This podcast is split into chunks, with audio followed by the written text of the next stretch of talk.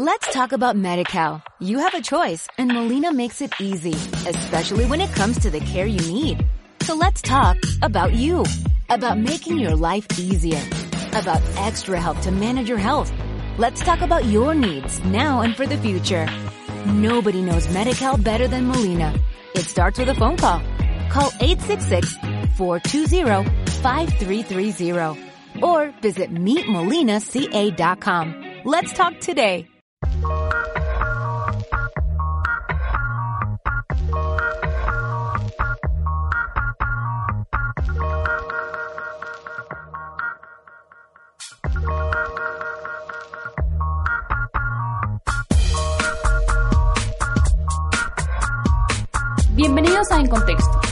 Tertulia de Código Fuente para la voz del derecho.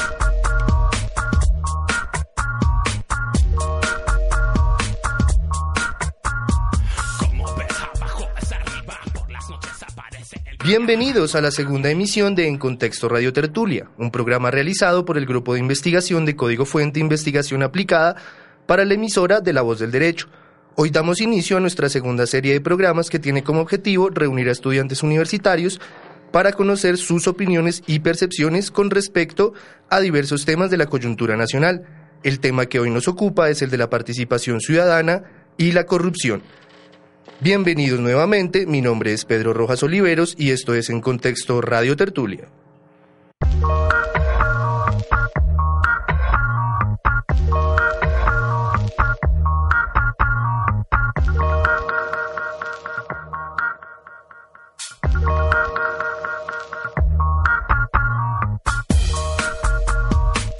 Hoy ponemos en contexto la participación ciudadana y la corrupción.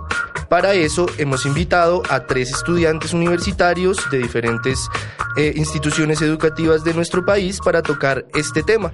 Vamos a darle la bienvenida a cada uno de ellos. Freddy Chávez Galeano, buenas tardes, ¿cómo estás? Muy buenas tardes. ¿De qué universidad nos acompañas? Yo soy de la Universidad Nacional de Colombia. Eh, ¿Qué carrera estudias, Freddy? Yo soy estudiante de Contaduría Pública de noveno semestre. Y además nos comentabas que perteneces a un grupo de investigación de la universidad.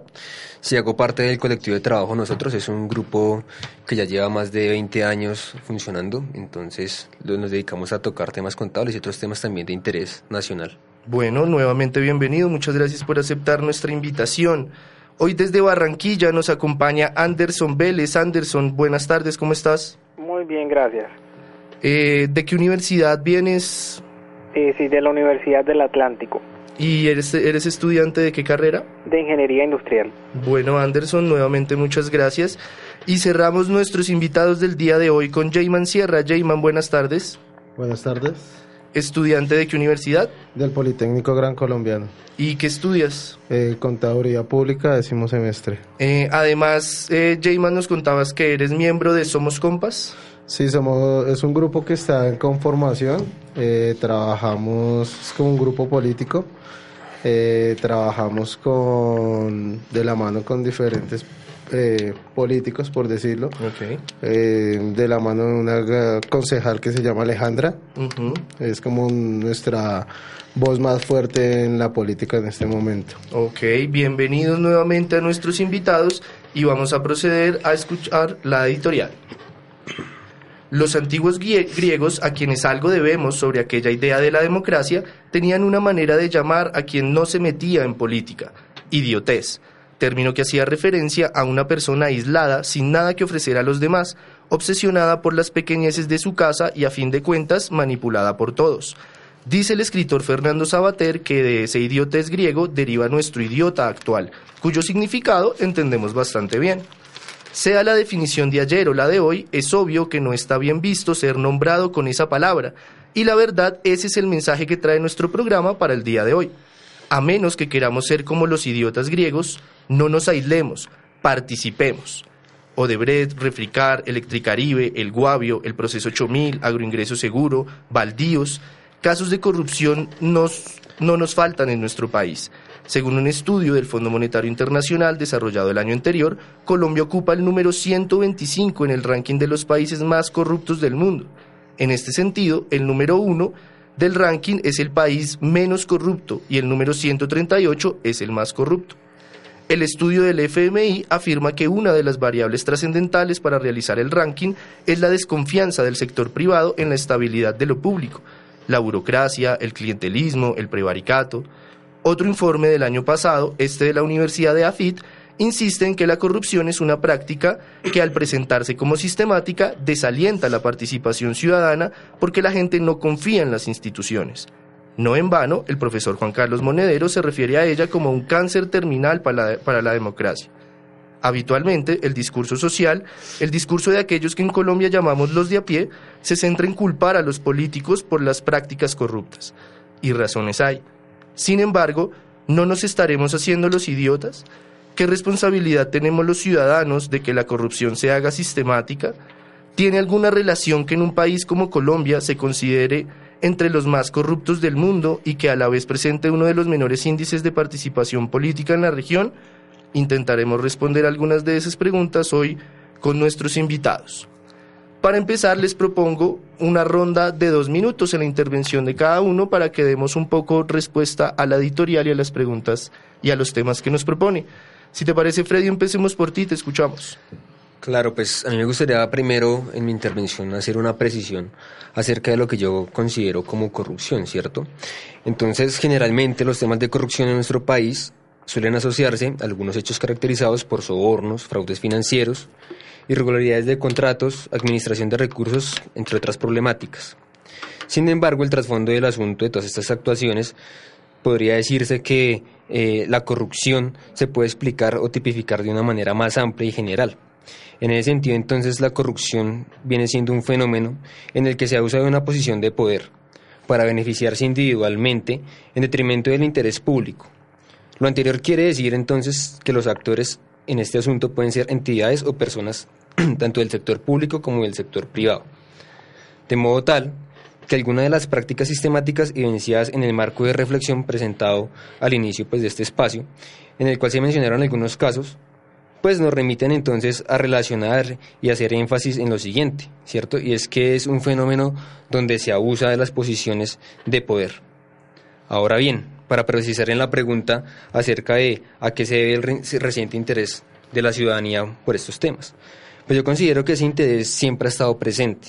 ¿sí? Sin embargo, eh, ahora es más notorio. Entonces, digamos, ya para precisar, eh, hace un par de décadas esta problemática era considerada como una práctica menor. ¿Por qué? Porque debido a que en ese contexto eh, se presentaban asuntos y problemas que, por decirlo de alguna manera, eran más graves. Estoy refiriéndome a problemas como el conflicto armado, problemas de narcotráfico, cierto, entre otros. Ahora bien, yo considero que la ciudadanía eh, cada vez dimensiona de manera más reflexiva y más cuidadosa sobre estos asuntos. Es decir, la corrupción ya no es vista como el resultado de un conjunto de problemas sociales, sino que por el contrario, ahora se piensa y se concibe, ¿cierto?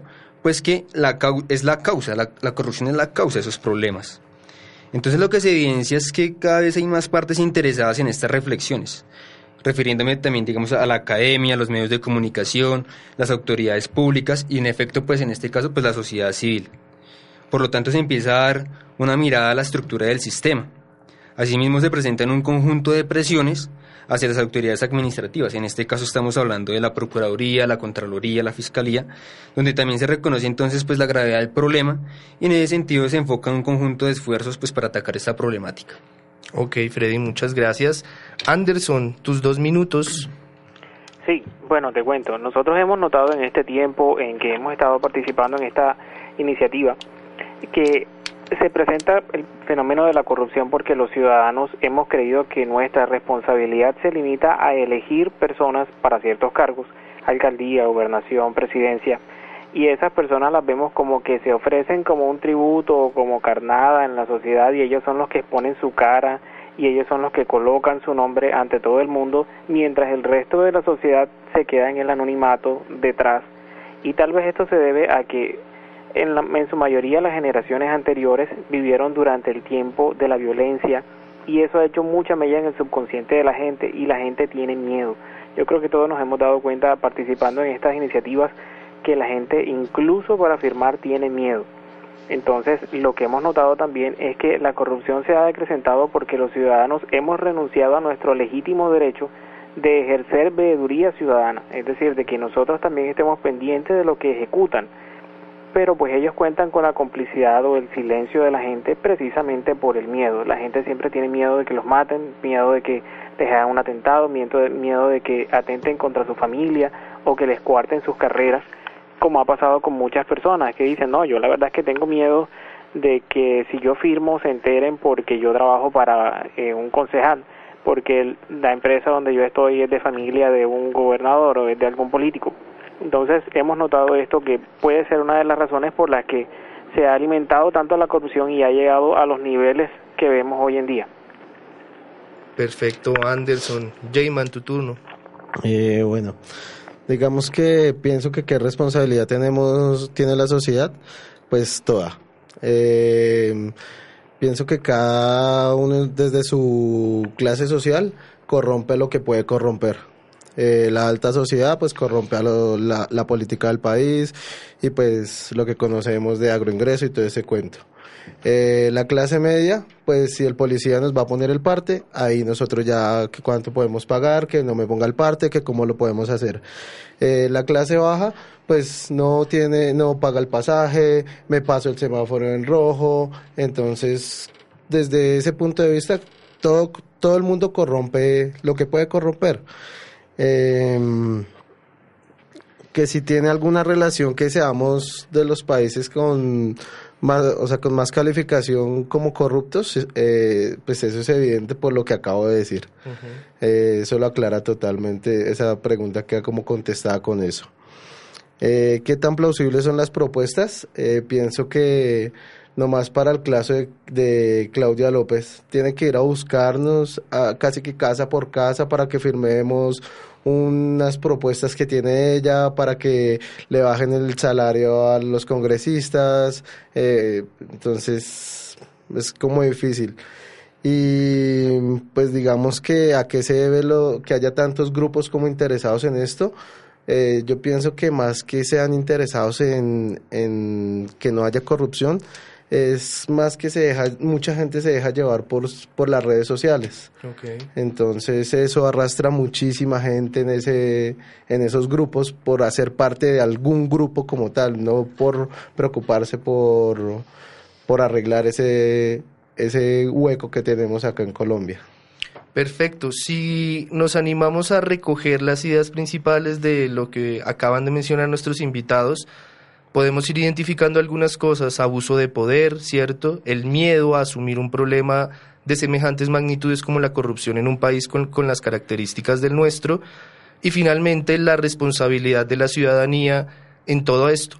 Como el tema que nos ocupa hoy en grande es la participación, ese rol que podemos asumir como ciudadanos frente a esta problemática de la corrupción, los invito a que hablemos ahora justamente de estas herramientas, de estas iniciativas, en concreto desde la perspectiva de ustedes y de sus grupos, desde luego, qué podemos hacer como ciudadanía organizada o no frente a los temas de corrupción. Freddy. Eh, sí, claro, yo creo que la responsabilidad, como bien lo comentaban mis compañeros, pues la tenemos todos los ciudadanos, ¿cierto?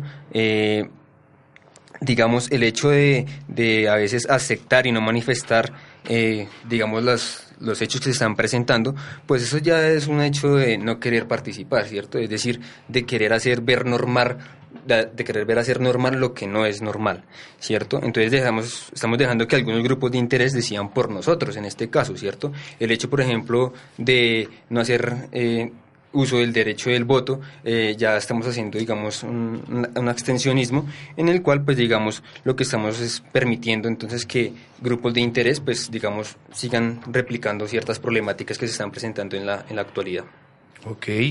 Anderson, te escuchamos. Además, si nos puedes contar también un poco del papel que eh, representas en todo este tema frente al referendo. Claro. Sí, eh, en cuanto al referendo que hemos llamado Referendo Congreso 2017, porque el nombre es bastante largo, eh, soy el coordinador nacional encargado de coordinar a las personas que nos ayudan a recoger firmas en los diferentes departamentos y ellos van armando sus equipos de trabajo. En cuanto a lo que nosotros podemos hacer frente a los temas de corrupción, pues primero yo creo que como ciudadanía debemos despertar y ejercer la veeduría ciudadana. Es decir, nosotros empezar a estar pendientes de lo que pasa, pero también ser actores dentro de todo el proceso no solo durante el momento de las elecciones, sino también cuando los políticos hacen o ejecutan, o también qué persona es ese político, cuál es su hoja de vida, cuál es su motivación, cómo se ha desempeñado éticamente en los cargos en los que ha estado, cómo son sus valores, de qué familia proviene, no solo que sea de una familia tradicional, porque mucha gente a veces se deja desviar por esa, ah, es que es de una familia tradicional, sí, pero a veces las familias tradicionales, y nos lo han mostrado en nuestra historia, no son las mejores para administrar primero, porque eso nos ha llevado al clientelismo, y también algunas pues se han afincado en el poder y nadie ha hecho control sobre lo que hacen. En ese sentido, también creemos que es necesario que la ciudadanía pierda el miedo, porque por lo menos en esta iniciativa en la que nosotros hemos estado hasta ahora, eh, no hemos recibido todos amenazas de muerte, algunos han estado sus vidas en peligro y el Estado les ofrece protección. Pero creo que las personas deben perder el miedo, porque es que no es posible que 400 a 500 personas tal vez que estén en el poder, eh, sumando congresos, ministros y trabajadores del Estado en los altos cargos, puedan contra 47 millones de colombianos. Si nosotros nos paramos, y ahí tenemos un ejemplo como Venezuela, creo que eso ha sido algo que también ha despertado la conciencia de la gente ver que la ciudadanía se levanta y protesta, pero cuando ya llegan a puntos extremos, no tenemos por qué esperar hasta llegar a esos puntos. Nosotros tenemos que levantarnos, perder miedo desde ya y hacer lo que debemos hacer. Y por último es trabajar por el país, pero no ser trabajadores ciegos. Hay ciertas iniciativas que se han despertado en el país que claramente buscan ganar votos. Son eh, algunas iniciativas populistas que buscan darle favoritismo a ciertas personas para que se den a conocer, para que la gente vote por ellos. Pero esas iniciativas, algunas están viciadas. Y no lo digo yo, lo dice la ley. La sentencia, bueno, lo dice una sentencia de la Corte Constitucional, que es la sentencia C-150 del 2015, donde se establece que para hacer cambios en la Constitución de cierta forma es necesario aplicar un referendo y no otro tipo de iniciativas que pueden tal vez eh, confundir a la gente. Y en cuanto a nuestra iniciativa del, Congreso Referendo 2017, nosotros tenemos cuatro puntos que la gente puede conocer en nuestra página en www.referendoco2017.com. Ahí están los cuatro puntos explicados, está la propuesta completa, está la planilla. ¿Qué debe hacer la gente? Descargarla, imprimirla correctamente, sacarle copias, tomar todas las firmas posibles, llevarlas a un punto de recolección o enviarlas por coordinadora, que ahí también tenemos la información en nuestra página. Jayman, participación política y corrupción, ¿qué podemos hacer los ciudadanos frente, frente a estos hechos? Eh, bueno, como primera medida que nosotros seamos partícipes de, de ese de empezar a ponerle stop a todo este tipo de cosas. Eh, como decía el compañero, no dejar que lleguemos a los puntos como Venezuela para poder empezar a mirar quién o qué o cómo o por qué han llegado allá. Eh, digamos que nosotros como como grupo social más que grupo político en Somos Compas estamos intentando eh, empezar a trabajar con puntos eh, con políticos que han llegado a la política como el que le, el que le regaló el burrito a Obama que está ahorita en la política, el que, el que regaló el huevito, entonces ahora es un personajazo, el que regaló el, el que va a tirar los tomates, entonces con cosas eh, bobas por llamarlo de algún modo, son personas que llegan a puntos que nosotros, o sea, no estamos de acuerdo con ese tipo de cosas y pues estamos empezando a mirar cómo podemos empezar a trabajar desde nosotros como somos compas para empezar a ponerle stop a ese tipo de cosas.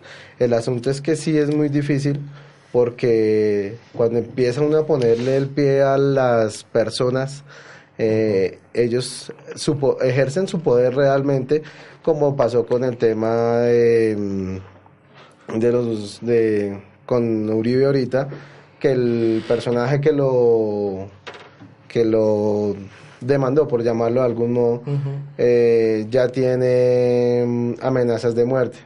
Entonces, pues, digamos que es empezar a perder ese miedo de que nos empiecen a poner el pie a ellos y que nosotros somos más y podemos empezar a ponerles el pie a ellos. Perfecto. Nos hacen una pregunta a través de nuestro fanpage en Facebook, Código Fuente Investigación Aplicada. Le preguntan a nuestros panelistas, a nuestros invitados, sobre una de las propuestas que tal vez ha sido más visible Les leo la pregunta como nos la hacen. ¿Le creen a Claudia López y su propuesta? Empecemos por Freddy. Bueno, digamos que en el fondo la propuesta eh, recoge una serie de consideraciones de la inconformidad generalizada de los ciudadanos, ¿cierto? En ese sentido, pues, digamos que más allá que creer o no, es el sentido, digamos, de, de analizar el trasfondo, digamos, de toda esta situación. Entonces, pues básicamente yo creo que hay que someterlo a un análisis más profundo, ¿cierto? Ver ciertas consideraciones, pero sin embargo es una manifestación del descontento generalizado de la ciudadanía. Ok, Anderson, tú también que eres parte activa de estas propuestas, ¿cómo ves esta a la que hacemos referencia? Claro, bueno, la propuesta de Claudia López es una de esas propuestas que te decía que se ven afectadas por la sentencia C-150 del 2015 de la Corte Constitucional que establece que para hacer un cambio como el que se pretende con la consulta popular debe hacerse a través de un referendo. Es decir, es la verdad es que si vemos las propuestas no son todas malas. Algunas yo personalmente no estoy de acuerdo, como por ejemplo la, la reelección hasta tres periodos, porque sería mantener por 12 años más a quienes ya están en el poder, que algunos llevan allá eh, cerca de los 20 años. O sea, darle 12 años más nos parece bastante tiempo. Sin embargo, creo que la propuesta hubiera sido plausible mucho más de lo que puede hacer si se hubiera presentado realmente como un referendo y no como una consulta popular, porque realmente en esta materia lo que se hace es solicitarle al Congreso que legisle y si el Congreso no legisla en un periodo de tiempo, entonces se le pasa la obligación al presidente de hacerlo. Entonces, eh, resulta un poco comprometedor ver que Claudia López en este momento vaya también a la presidencia y en últimas esto resulte resolviéndolo ella si el Congreso no lo legisla, porque ella misma es testigo de que en el pasado se ha sometido esto a votación en el Senado y el Senado definitivamente no, ha hecho quórum, le saca el cuerpo. Entonces, eh, por ese lado es un poco complicado. Sin embargo, sí creemos que como ciudadanos tenemos que dejar también un poco la desconfianza, porque a veces hemos notado eso. No, no tanto en esta iniciativa del referendo, sino con otras iniciativas de referendos que se han presentado y hemos tratado de hablar con ellos, de hacer un acercamiento. Nos acercamos también con Claudia López mucho antes de que ella sacara su propuesta en diciembre, sin embargo su respuesta eh, fue bastante sorprendente para nosotros, pero eh, pues bueno, nosotros tratamos de seguir, no contamos con medios de comunicación, solo contamos con redes sociales y esa es la razón por la que hemos usado más las redes sociales y página web que otros medios, no contamos con esa ayuda. Sin embargo, pues como te decía, no es bueno que entre ciudadanos tengamos desconfianza porque eso lo que hace es que se vayan diluyendo los ánimos de la gente. Entonces lo que le hemos dicho a la gente es, usted es libre de firmar todas las iniciativas que quiera. Nosotros como Comité Central no apoyamos la iniciativa de Claudia López, pero eso es una decisión nuestra como Comité Central. Cuando la gente nos lo pregunta por Facebook o por cualquier otra red social, les decimos, ustedes son libres de firmar todas las iniciativas que quieran. Si usted firma aquella, igual puede firmar en esta, es decir, su firma no se va a anular. Si una persona está de acuerdo y considera que esa iniciativa tiene un buen fin, es libre de firmar y también puede firmar en esta y puede firmar en otra iniciativa de otro referendo que pueda haber también. Perfecto. Jayman. Eh, claro que sí estoy de acuerdo. Digamos que estoy de acuerdo con todas las propuestas de ella ¿Por qué no se va como referendo? Porque creo que el país quedó mamado de referendos. Eh, por eso ella dice que una consulta y no referendo, porque el país ya quedó con ese referendo, ya no, o sea, cero con esa vaina. Que le reduzcan el salario a la mitad, pues claro, o sea, perfecto. Que paguen cárcel, sí, claro, ahorita solo el 25% de los que están condenados a por temas de corrupción están pagando cárcel. Solo el 25 y los que están en la picota hacen, hacen asados y es el, el Andrés Carne de Res del Sur. Em, contratación transparente, obvio que sí. O sea, son propuestas que si, el, que si no tuvieran un impacto en el Senado, ya hubiesen sido aprobadas en el Senado. Cierto es. Eh, a nuestros oyentes y a nuestros invitados los vamos a invitar a escuchar nuestra siguiente sección que se llama Salpa Fuera. En esa sección lo que nosotros queremos hacer es buscar justamente en otros espacios que están fuera de la cabina algunas respuestas y algunas ideas sobre estos temas que estamos tocando el día de hoy. Los invitamos para que escuchen la sección y les propongo que luego de eso eh, abramos un poquito el tema y hagamos unas intervenciones ya no tanto guiadas por algunas preguntas, sino más libres desde las posiciones, desde luego, que tienen nuestros invitados. Entonces, por favor, vamos con Salpa afuera.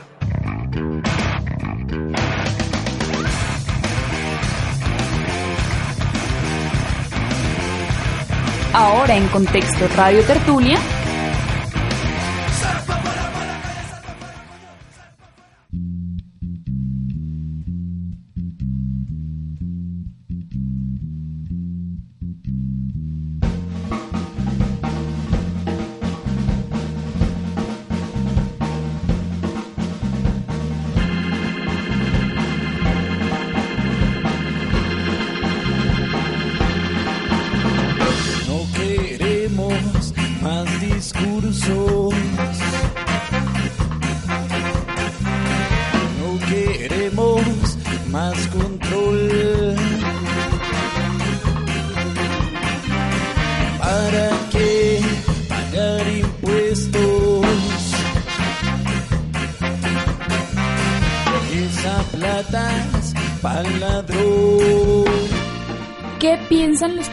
sobre la corrupción y cuáles son las consecuencias de eso que piensan?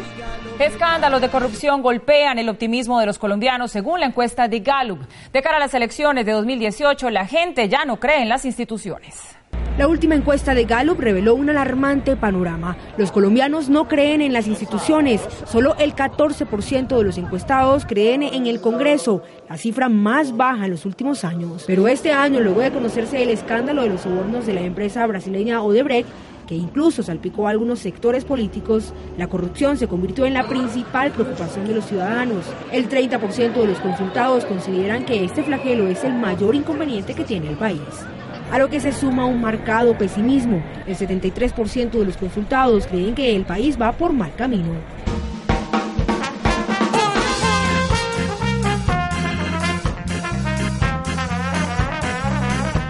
Como lo demuestra la encuesta mencionada, las prácticas reiteradas de corrupción en nuestro país tienen un impacto muy negativo y muy directo en la confianza que tienen los colombianos en su propio sistema político es que incluso el mismo Procurador General de la Nación, Fernando Carrillo, se anima a decir que la corrupción está en el código genético de nuestra organización social. Emblemáticas frases de nuestro acontecer nacional como usted no sabe quién soy yo o cómo voy yo ahí pueden dar cuenta de la manera en que el poder y el dinero en nuestro país son sinónimos de estatus. Eso, nuevamente citando a Carrillo, ha alentado una cultura del rápido enriquecimiento, del rápido escalamiento social, lo que tiene como resultado una tolerancia hacia la corrupción, como una forma de alcanzar ese estatus. ¿Sufre usted de calambres cada vez que los congresistas viajan al exterior por cuenta de sus impuestos? Sí, señor. ¿Sufre usted de lumbago cuando un concejal se gira a cuantiosos auxilios? Sí, señor.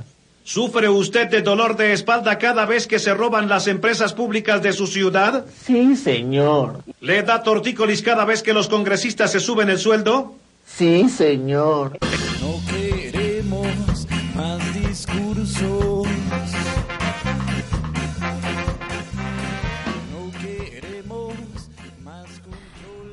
Son varias las causas que se alegan como aquellas que alientan la corrupción en nuestro país partidos políticos débiles, unas instituciones en las que la gente no confía, como poco lo hacen también en la justicia y en los burócratas. Sin embargo, para algunos expertos como Fernando Cepeda Ulloa, el caldo de cultivo de la corrupción en Colombia es la manera en que se hace la política, por medio de unas empresas de poder que alientan al clientelismo y cooptan los recursos y el espacio público. Otra encuesta realizada por el Ministerio de las Tecnologías de la Información se ocupó de preguntarles a algunos colombianos cómo creen que es posible combatir tan terrible padecimiento. Aquí algunas de sus respuestas. Eh, es bastante difícil pues ahora, pero digamos si el gobierno implementara más programas de educación en donde la gente tuviera la oportunidad de conocer las leyes, de conocer todo lo que pueden hacer para ayudar a combatir la corrupción, creo que sería el mejor método, la educación, y eso es lo que le falta al país. La corrupción en Colombia se combate desde el hogar. Eso es cuestión de la moral desde el nacimiento, en la casa, los buenos ejemplos, las buenas enseñanzas, la buena educación. Eh, ahí parte todo. con educación desde la primera infancia y con ejemplo de los padres. Primero, saber los gobernantes que estamos escogiendo, eh, saber qué trayectoria, qué trayectoria tienen. Se puede combatir si nosotros como ciudadanos somos capaces de tomar mejores decisiones frente a la hora de elegir a nuestros gobernantes. Todo comienza por nosotros los ciudadanos. Si, si tomamos más conciencia y si, si elegimos más críticamente a nuestros gobernantes.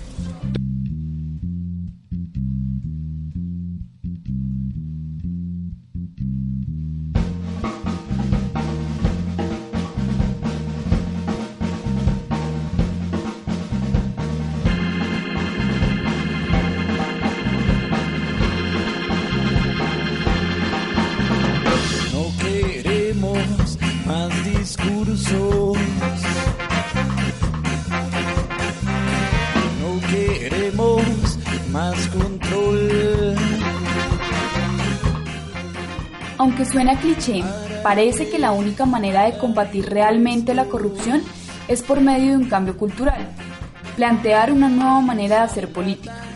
Al menos en lo que escuchamos, esa parece ser la estrategia plausible para recuperar la confianza de la gente en sus instituciones y lo que representan.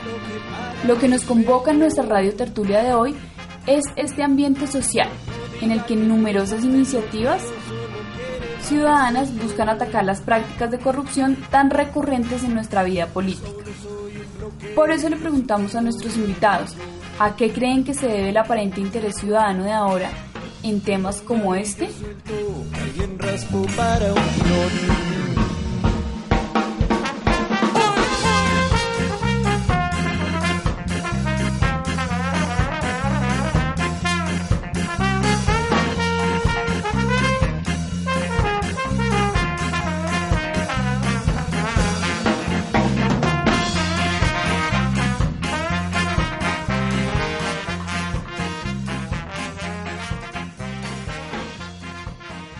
A ritmo de los elefantes escuchábamos la sección del Salpa Afuera con una canción original de la banda Pink Floyd, Another Brick in the Wall, una versión especial que hacen los elefantes, esta banda bogotana de más de 20 años, en una edición especial para la revista Arcadia.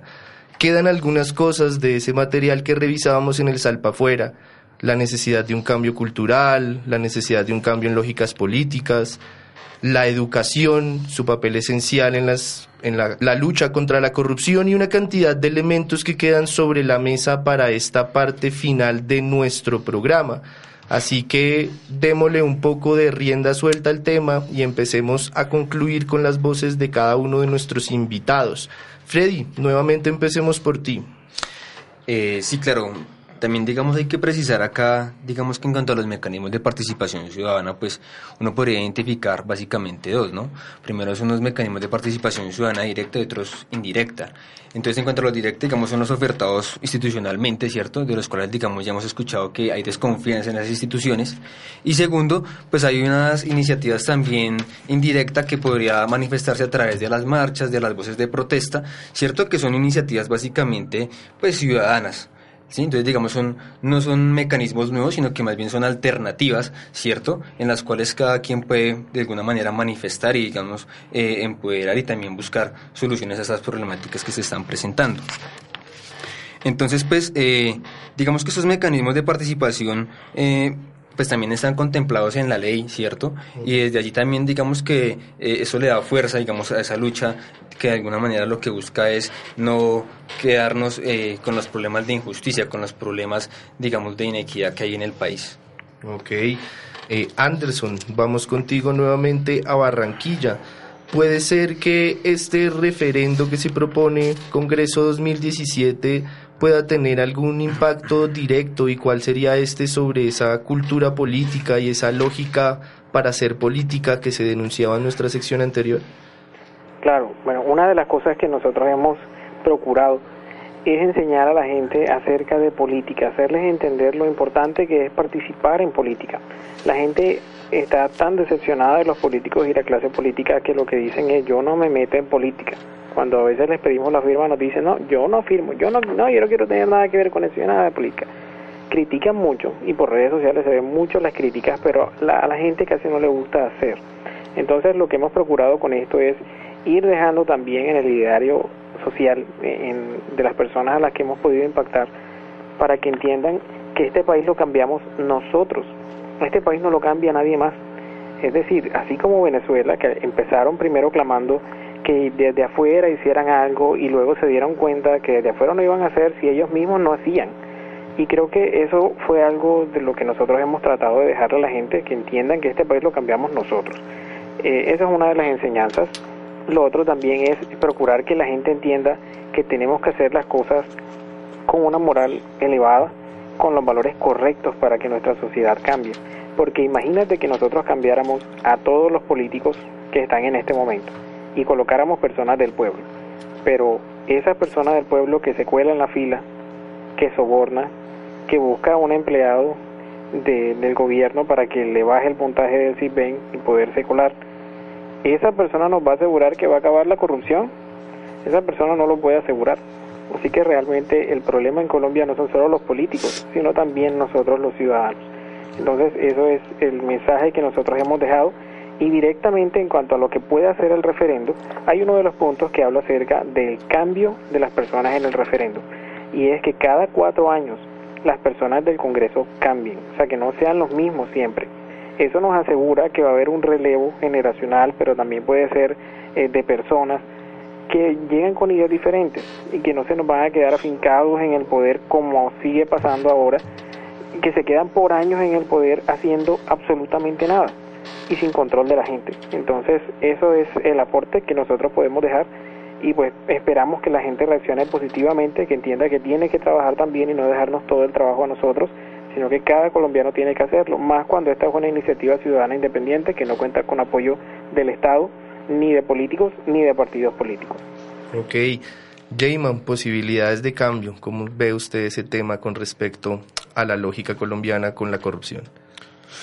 Eh, digamos que en este momento veo difícil muchísimos ámbitos. Digamos que nomás para las presidenciales de 2018, eh, si no es Fajardo, desde mi punto de vista, si no es Fajardo la persona que está al, como a la cabeza de un grupo, de, de algo diferente que podamos hacer, como Claudia va a ser muy difícil. Va a ser muy difícil ¿por porque tenemos estigmas con la parte sexual de ella. Y va a ser muy difícil que, que ella suba por ese punto. Y va a seguir el mismo Vargas, el mismo Samper, el mismo los hijos de Uribito, entonces eh, lo veo complicado, lo veo difícil. Em, como les decía, digamos que pienso que si empezamos eh, con la educación desde nosotros mismos, desde cada uno de nosotros, son cosas mínimas que pueden empezar a cambiar. El dejar de pagarle el soborno al policía, porque ellos también ya están acostumbrados a que nos van a poner el, el parte y nosotros ya le vamos diciendo con los papeles, le vamos pasando el billete de 20, el de 50. Entonces empezar a dejar ese tipo de cosas, empezar a dejar de colarnos en el Transmilenio. son cosas mínimas, pero que empiezan a cambiar, porque como les dije al principio, cada uno de nosotros corrompe lo que puede corromper. Eh, pero sí, a la, la respuesta a lo que me pregunto es que es muy difícil, lo veo muy complicado. Una pregunta para nuestros tres invitados. ¿Creen ustedes que luego de la firma del acuerdo de paz entre la guerrilla de las FARC y el gobierno de Juan Manuel Santos, eh, hay un ambiente de hay un ambiente social que permite mayor movilización? Hablábamos que una de las cosas que debemos perder los ciudadanos para luchar contra discursos y prácticas como el de la corrupción era perder el miedo a expresarnos, a movilizarnos, a demandar cosas.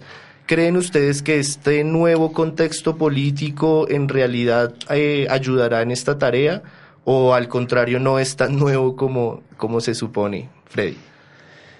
Bueno, yo creo que este nuevo contexto de alguna manera sí permite esa movilización, ¿no? Esa, eh, manifestación también de inconformismo, ¿cierto? Eh, actualmente ya lo estamos viendo en algunos ejemplos, por ejemplo, en el caso de, la ciudad de Bogotá, en donde se está impulsando un proceso de revocatoria contra el alcalde Enrique Peñalosa, ¿cierto? Entonces, digamos que por lo menos ya vemos que se está empezando eh, a utilizar esos mecanismos de participación ciudadana, ¿cierto? Entonces, sin embargo, digamos, esto también enfrenta una serie de problemáticas, pero por lo menos ya se está propiciando y, digamos, ya se está generando, digamos, una cultura en cual la gente está haciendo uso de esos mecanismos. Ok. Anderson, ¿cómo ves este panorama político más reciente? Claro, bueno, como te decía, una de las cosas que hace que la gente no apoye tanto es el miedo, el miedo a que los maten o que maten a alguien de su familia. Pero llegados a este punto donde ya hay acuerdos de paz firmados con grupos que antes eran narcoterroristas como paramilitares o guerrilla, ya en este momento los políticos corruptos no tienen con quién lavarse las manos. Es decir, si una persona llega a morir y es una persona de una de estas iniciativas, inmediatamente la sociedad va a entender que algún político corrupto tuvo algo que ver. Así que es muy probable que esto haga que ellos no tengan mucho margen de acción y cuando le hacemos conciencia de esto a la gente, la gente pues naturalmente su miedo disminuye y empieza a participar. Entonces sí creo que este eh, la coyuntura en la que está el país en este momento, luego de los acuerdos de paz, sí ayuda o hace un ambiente propicio para que la gente participe más en estas iniciativas. Gracias Anderson. Jayman, te escuchamos. Eh, claro que lo permite. Pienso que el que se hayan firmado los acuerdos eh, entre Juan Manuel o el gobierno como tal, porque no fue Juan Manuel, sino era, fue el gobierno y el pueblo colombiano quienes firmaron unos acuerdos con las FARC. Esa era la venda que nos tenían puesto hace cincuenta y tantos años, eh, tapándonos tanta corrupción desde eh, no sé, yo tengo 29 años y recuerdo procesos de 8000, después vino Pastrana y siguió con un cuento que fue peor, para mí fue el peor presidente. Eh, después no sigo nombrando porque allá de ahí para acá siguen viniendo los nombres de los de los personajes que ya todo el mundo conoce, ya todo el mundo los ve. Eh, tenemos un presidente que nos lo puso una multinacional y tienen que llamarnos desde España a decirnos que, que hay corrupción acá.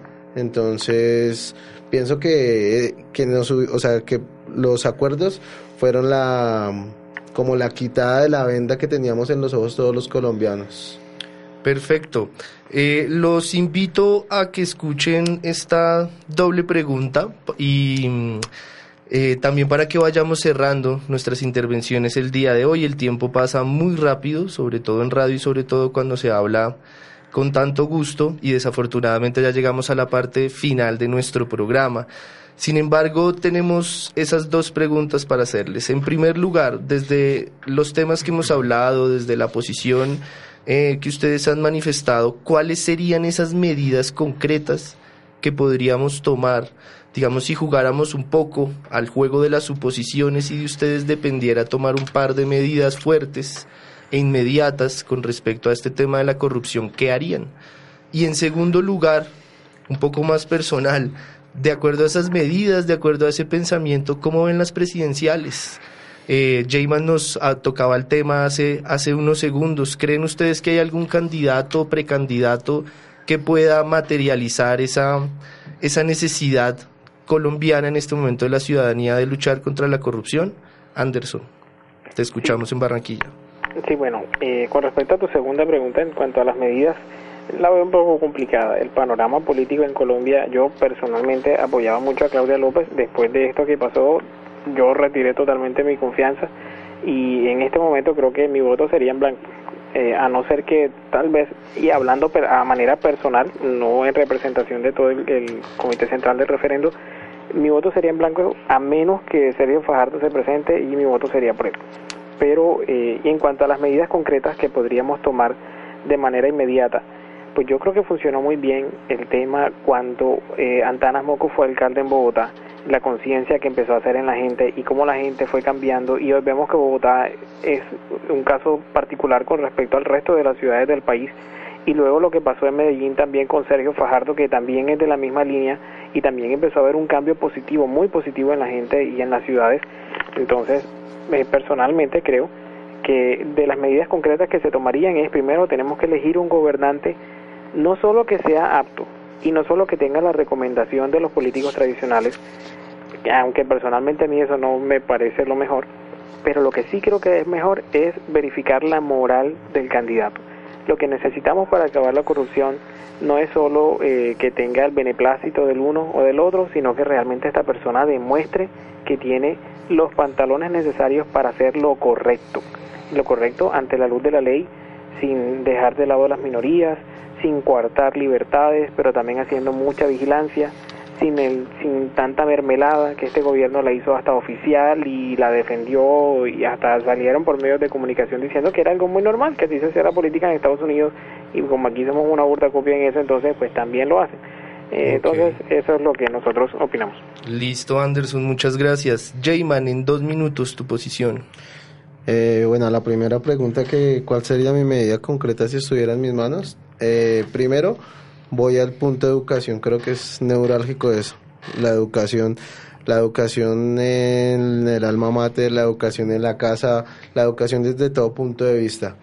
Y, y, si pudiese tomar una decisión, creo que eliminaría todos los entes de control que existen en este momento, que Fiscalía, Contraloría, Procuraduría, y que exista un solo ente que de verdad controle, porque nosotros eh, como ciudadanos, eh, como tenemos tanta falta de educación, no sabemos quién debe controlar qué. Okay, en cambio, si existiese uno solo, eh, sería más fácil poder ejercer ese control desde la ciudadanía.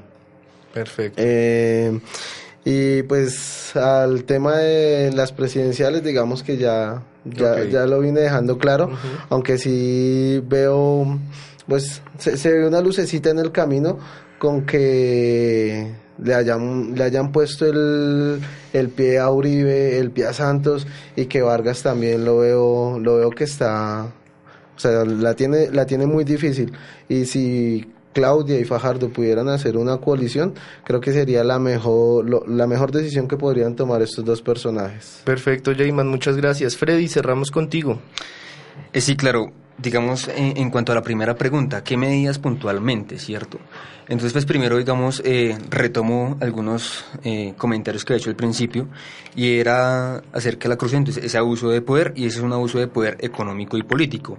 Con base en eso, entonces ahí sí, digamos, eh, propongo entonces, digamos, unas reglas del juego que estén bien definidas, que sean claras, que sean transparentes en ese sentido, entonces, que prime la claridad en el origen de los recursos que financian las campañas de, digamos, de algunos candidatos, ¿cierto? En ese sentido, pues, ¿para qué? Para que la ciudadanía y las entidades competentes puedan advertir de manera oportuna los posibles conflictos de intereses entre los gobiernos de turno y algunas empresas o entidades que posiblemente estén buscando beneficios individuales, ¿cierto? Aprovechándose de la posición de poder de los gobernantes, pues, que ellos mismos de alguna manera patrocinan, ¿cierto? Es decir, yo estoy montando un gobernante para que después me devuelva a mí el favor de la plata que le invertí, pues, para que él estuviera allá. ¿Cierto? Ahora bien, eh, digamos en cuanto a las presidenciales, eh, digamos que acá también, digamos, eh, y va en consonancia con lo que acaba de decir, eh, donde deben primar las reglas del juego transparentes, es el sentido de cómo también parte de esa desconfianza que se ha venido dando en el contexto es porque eh, las reglas, digamos, eh, o digamos, hay campañas que uno podría hacer son tramposas, eh, son amañadas, ¿cierto? ¿En qué sentido? En el sentido de que, por ejemplo, y pongo el ejemplo puntual, en el caso de la revocatoria, digamos acá, del alcalde Peñalosa, entonces eh, el Consejo Nacional Electoral eh, ahora saca una resolución donde se le debe pedir a los ciudadanos que presenten unas pruebas, ¿cierto? Que fomenten, digamos, que sustenten más bien, eh, digamos, esas, eh, digamos, esa falta de, de- de cumplimiento de su programa de gobierno, ¿cierto? Es decir, si nos vamos directamente a la ley, ¿cierto? Eso no, esos criterios no están contemplados allí. Entonces, de alguna manera, lo que vemos como el abuso del poder también, de alguna manera, lo que busca es acomodar la ley a esos grupos de interés. Eh, en ese sentido, entonces, pues para las presidenciales del 2018 eh, es buscar, digamos, los candidatos eh, en un panorama donde no se trate acá de la izquierda ni la derecha, el panorama como tal es la conveniencia nacional, ¿cierto? Es decir, el bienestar de la ciudadanía, ciudadanía en general. Jayman, Anderson y Freddy, muchas gracias por haber aceptado nuestra invitación. Esto fue la segunda emisión de En Contexto Radio Tertulia en la producción Camilo Guevara, Camilo Jaimes, En el máster Luis Daza y en la presentación Pedro Rojas. Nos escuchamos.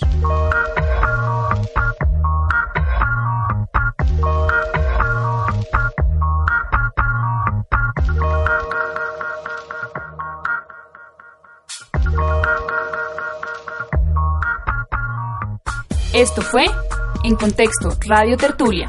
Hasta la próxima.